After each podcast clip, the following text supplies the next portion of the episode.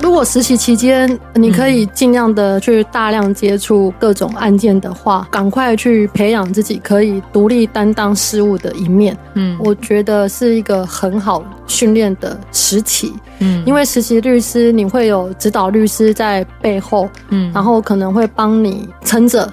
他会罩着你吗？在那段期间，我觉得应该勇于犯错，从很多失败的诉讼策略当中去学到说怎么样去为当事人寻求最佳的利益。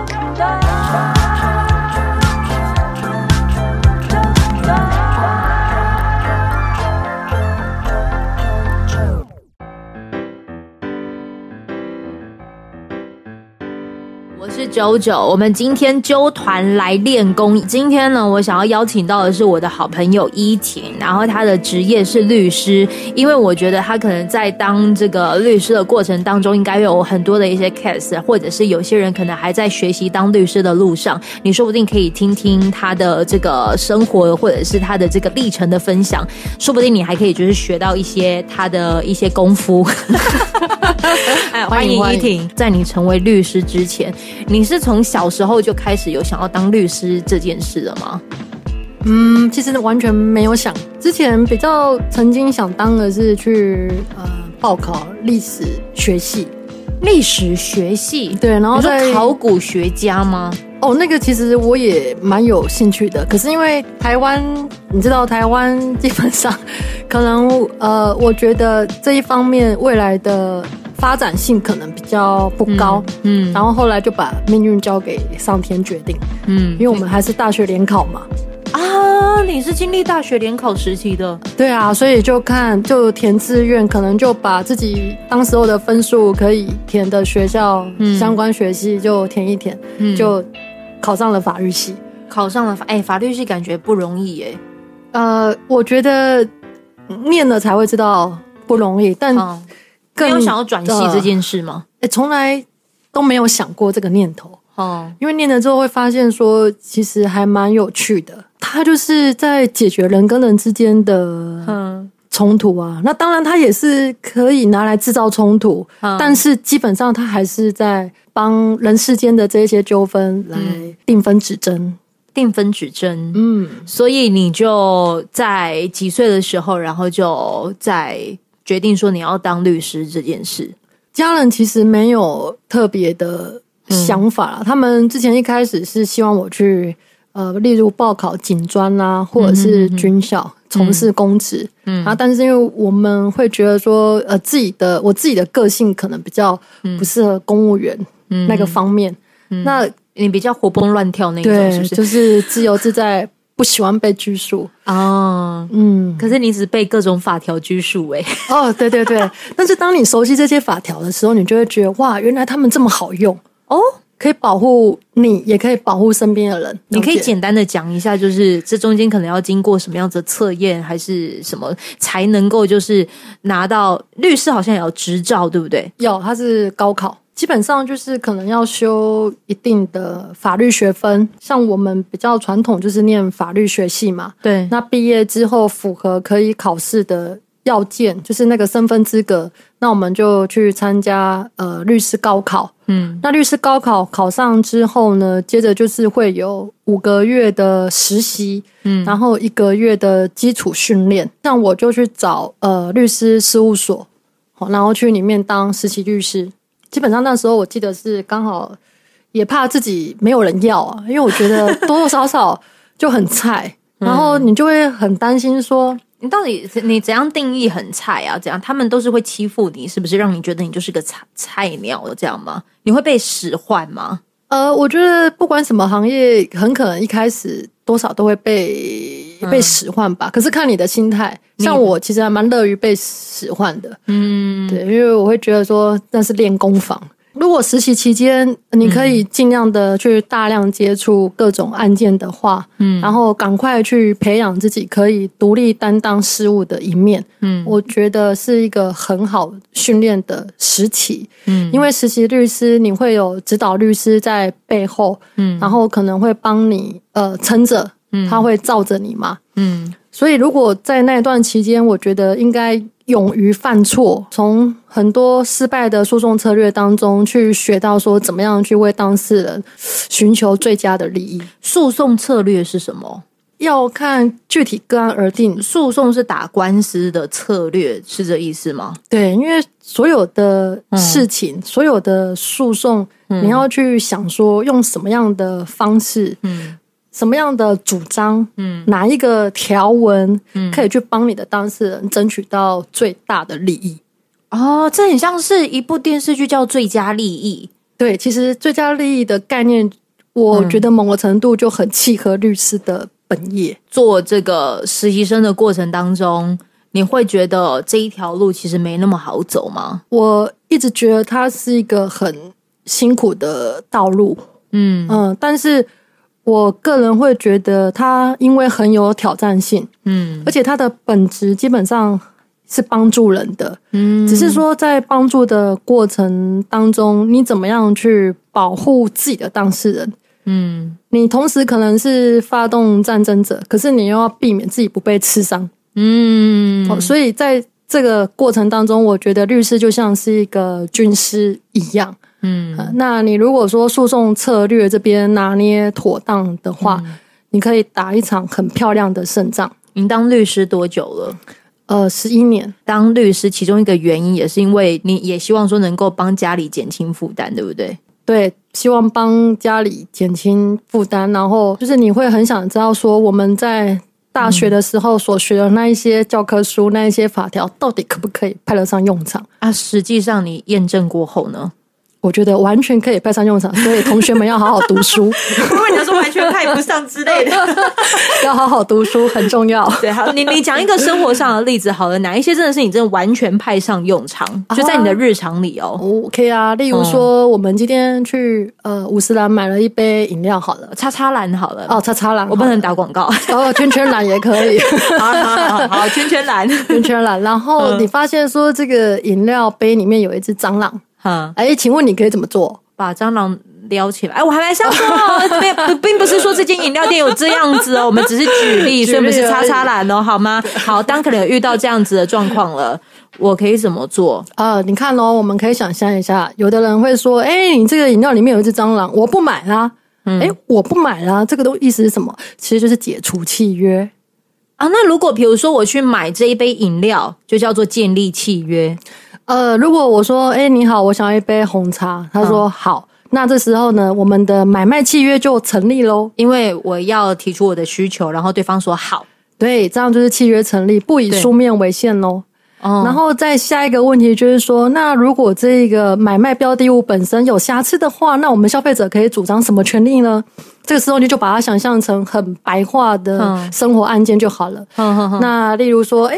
这个饮料杯有蟑螂，我不要。第一个，这个我们叫做解除契约，我要退货哦，退货也可以。嗯，退货基本上也是解除契约的一种，嗯、但是有可能你会说，我想要来一杯新的。如果你不 care 第二杯会不会有蟑螂的卵的话，对，那你如果说我要来一杯新的，这个叫做另行交付无瑕疵之物的请求权。另行交付无瑕疵之物的请求权，这也是一个权利啊。啊，还有一种就是说，哎、欸，其实我觉得蟑螂有蛋白质，所以我觉得，但是这个东西我觉得还是有点难以接受，可以帮我减价吗？嗯、本来一杯五十块，但是有一只蟑螂，我可能二十五块卖我，好不好？他说好，哎、欸，这样也是可以，这个叫做减少价金请求权。哦，酷！然后还还有一种，哎，不小心你喝下去之后才发现说啊，里面怎么会有一只蟑螂？嗯，然后结果你肚子痛了，这个叫损害赔偿请求权。哦，因为我身体受到损害了，对，你有医疗费的支出，甚至这个时候侵害到你的身体健康权，所以你还有一笔精神慰抚金。你可以主张说，哎，我觉得我心理创伤，我以后再也不敢喝圈圈蓝的红茶了。哦、但是我真的没有要诋毁那个品牌意思。哦，我也可以说别的哦。哦哦那这种情况下，你还有一笔精神慰抚金。你看，法律基本上就是这么的生活化。因为我们可能需要就是在做公断的时候，要有些名词去做解释。所以律师这个的职位就是帮助你把你这些白话文的东西变得很艰涩。没有了，应该是说，就是就是要有个名词去定义它。对，那在法庭的时候，我们这时候就会替消费者主张说：“哎，嗯、我想要解除契约，请求返还价金，或者是说我请求我不要这一杯了，请你给我还我五十块，这就叫做解除契约。嗯”对，然后返还价金，因为回复原状嘛。哦哦哦哦哦，对不对？所以你钱要还我，这个就是解除契约的法律效果，嗯、全部都规范在民法里面。只是我们很少去翻它，可是我们每天都在碰它，每天都在发生这一些法律概念。那所以其实法律没有离你很远呢？没有，它每天都在我们的食衣住行里面。例如说，我今天去呃吃一碗牛肉面好了，嗯，老板说，哎，牛肉面来了，结果你发现里面没有牛肉，你要不要接受？如果是他送错的话，嗯，这个时候你有没有拒绝接受的权利呢？有，因为这跟我当初讲的不一样。好，但是我必须跟你说，很有趣的是，如果说我一开始可能点的是牛肉面，对，可是他给我送来牛肉汤，嗯，或者是没有牛肉的牛肉面，对，这个时候呢，如果我接受了我们的债买卖契约，就叫做债之变更。债之变更，对，等于标的物已经变更，而你已经认，你已经受领这样的一份给付，所以契约还是成立。你不能吃完之后，事后跟老板才说，哎、嗯，老板，这个牛肉面里面没有牛肉。嗯，因为其实当下你应该就可以及时检查了。对对对对对对对对对。所以还有一个及时检查概念也很重要了。我们不要以为说东西买完，嗯、例如说牛奶喝了半瓶之后才去解除契约，哎、嗯，不行，这个叫滥用权利。哦，oh, 所以诚信原则、滥用权力这个概念，每天也都在发生。嗯，哦，例如说，今天这个人欠我一百万，嗯，OK，但是呢，他就凌晨三点来敲我的房门，然后跟我说，我这边有一百万的一块钱，嗯，我要还你，请问你有没有权利拒绝呢？哇，哎，这时候我觉得听众朋友可以有两个说法，第一个是说，还是一百万呢？嗯，人家要还你，你为什么拒绝？那对、啊、你拒绝之后，你再跟人家要利息，你真的很过分嘞！哎、嗯，可是第二种想法会觉得说，他会不会太闲啦、啊？竟然去拿一百万的一块钱还你，这是不是有点太过分了？对，好，那我可以来告诉你们，答案是后者。你怎么可以故意拿一块，然后一百万的一块？所以我是可以行，就是定义说他这个行为是故意的。你可以说他是一种滥用权利，或者是违反诚信，嗯、因为这个不符合社会常情嘛。谁跟谁会用一块钱、一百万个一块钱去做交易啊？于是我的法律它是可以定义在就是生活常情之上。当然喽，所以在民法里面有一个叫做帝王条款，嗯，诚信原则，它可以用在各式各样的契约领域里。哇塞！所以其实我觉得法律是一个很好玩的领域。哎，通常这一种就是能够看得懂这一些内容的啊，他本身的个性是一个很据理力争的人吗？不一定要看你怎么去运用它。嗯，嗯，或者是我觉得他应该是一个可以很灵活的人。嗯、呃，如果你有兴趣的话，嗯、你有兴趣，然后。你如果对于人跟人之间的相处是比较好奇的，嗯、然后你会很想了解说到底是什么东西在支配着、规范着人们之间的生活运作，嗯、你就会发现说，原来法律是一个很贴近人们生活的一个学问。呃，现在很缺律师吗？现在其实很多人在讲说，律师可能有供过于求的问题。嗯、倒不是在讨论说很缺律师的问题，嗯，所以其实我们有一些政府部门也在想说，是不是要让律师可以多，呃，例如说每一个行政机关或一个单位配置一个律师，嗯，政府机关在拟定契约或跟人民之间有一些法律行为交涉的时候，嗯，更合法，减少未来的纷争。我个人是很有热情在 在当律师这点我这点我倒是可以就是去证实这件事，因为呢，他是属于那一种可能就是下了班之后，可能还会把就是各种的一些诉讼案件还会带回家去看的人。没错，对对对，可能让家人也就会有颇有微词这样子。对，所以你可能是就是职业上的专家，但会不会是生活上的白痴？呃，我觉得应该也是可以这么这么说啦。但我我相信，呃，每一个人花时间在他呃最常碰的领域，他就会成为那个领域的专家。嗯，哦，这个是我觉得还是。可以去鼓励的地方了，互补啦，互补，互补啦，互补啦，这样才协调啊，对不对？对啦，对啦，对啦，互补才协调啦。所以就是可以来讲到的，就是说，如果你真的有心想要当律师这件事的话，你刚才透过依婷的解说，然后你也可以知道，就是说原来你的生活当中一直都是充斥着法律。只是说你有没有懂得去呃理解这件事或应用这件事？对，没错。如果你未来啊真的想要给这些当律师的人，嗯、那你给他们什么样子的方向，或者是他们现在可以怎么做准备？嗯，我觉得第一件事还是要有热情。嗯嗯，因为基本上法律你可以把它当成很枯燥、硬邦邦的法条。嗯，可是如果你有热情来看待那一些法条。你就会觉得说，哇，原来它是这么的有趣，又这么的人性化。嗯，所有的法条都是为了我们的生活更美好而设计的。嗯，所以我觉得热情是第一个，呃，应该先具备的态度。第二个是必须要求自己精进，嗯，就是说你要有社会参与感。社会参与感是什么？呃，如果一直不断不断的打官司吗？哦，不是，不是，是。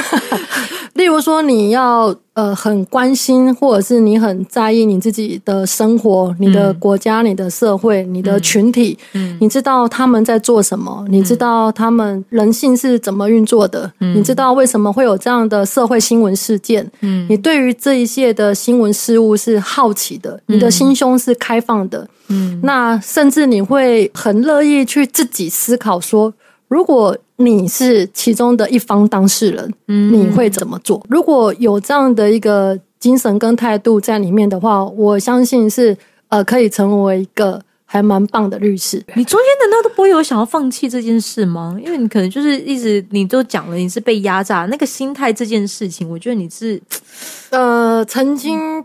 实习的时候处理一个劳资纠纷，然后光是哦要整理那个当事人五年以来的每个月的加班费，然后特休的工资，还有他国定假日的工资，然后你要一笔一笔去 key 一笔去算，了，还要算出他每一个月的迟延利息。